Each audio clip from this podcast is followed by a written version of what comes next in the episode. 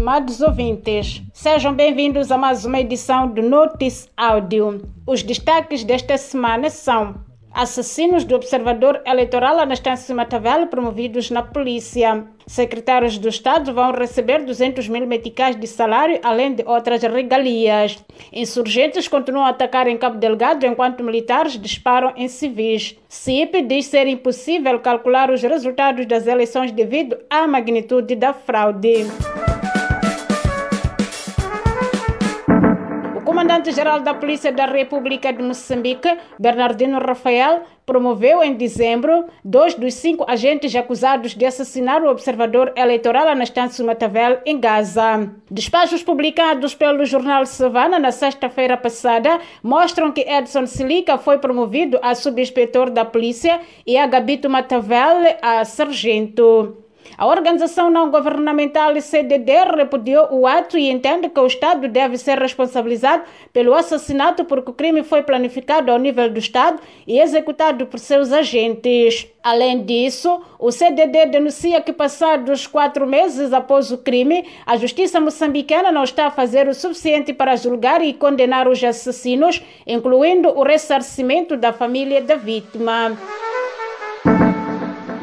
Os 11 recém-nomeados secretários do Estado provinciais receberão mensalmente pouco mais de 208 mil meticais e terão uma viatura protocolar que custará cerca de 200 mil meticais para cada um, segundo reportou a STV na segunda-feira. Adicionado a estes valores estão uma série de regalias como residência oficial e escolta. Com a nomeação dos secretários do Estado, segundo a Carta de Moçambique, os governadores perderam direito à escolta, restando apenas com segurança na residência e o ajudante de campo. Esta novidade poderá fazer com que haja conflitos entre estas duas figuras, atendo o presidente da República, Felipe Nhusse, recomendado que os dirigentes fizessem de tudo para evitar divergências. Insurgentes efetuaram o ataque massivo na aldeia de Mbao, distrito de Mocimboa da Praia, na província de Cabo Delgado, na manhã de quinta-feira, depois de uma tentativa falhada na noite anterior, reportou o canal MOS 24 Horas. Até a data da reportagem, a morte de 15 soldados havia sido confirmada e a destruição atingiu níveis inesperados. O Estado Islâmico reivindicou este ataque nos seus canais oficiais, afirmando ter morto 22 soldados e ferido outros vários no ataque coordenado a diferentes bases militares. Já no sábado, enquanto o presidente Inhusi discursava no distrito de Moeda contra o desrespeito à suposta bravura dos militares em Cabo Delgado, os insurgentes atacaram a aldeia de Manica, no distrito de Macomia, a 7 quilômetros de uma base militar, e os militares falharam em responder ao ataque. Estima-se que uma pessoa tenha sido morta, uma ferida e duas mulheres raptadas. Enquanto os insurgentes continuam a atacar, os militares no distrito de Macomia maltrataram e balearam dois jovens, sendo que um deles acabou perdendo a vida, reportou a carta. Há muitas versões sobre a causa do incidente, contudo, todos têm um ponto em comum, que é o fato de jovens ter sido simplesmente baleados com base em meras acusações sem provas.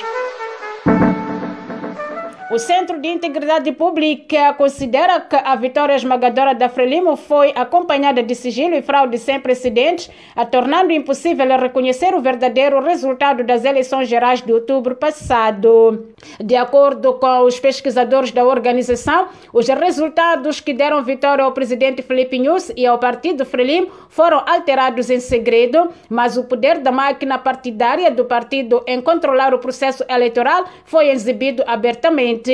Para tal, a Frelimo usou o poder maioritário que tem na CNE-STAI. Como resultado da manipulação, a vitória de Nussi foi indevidamente inflacionada em cerca de meio milhão de votos e cinco mandatos da Assembleia da República foram roubados a Renamo. Também mais de 600 mil eleitores inexistentes foram registrados, mais de 3 mil observadores independentes não tiveram acesso a credenciais, enquanto 10 mil quadros da Frelimo Frelimo foram aceitos como observadores. Esta foi mais uma edição do Notice Áudio. Fique ligado aos nossos canais no Telegram e WhatsApp e dê um like à página do Notice Áudio no Facebook para receber mais notícias semanalmente. Fique atento à próxima edição.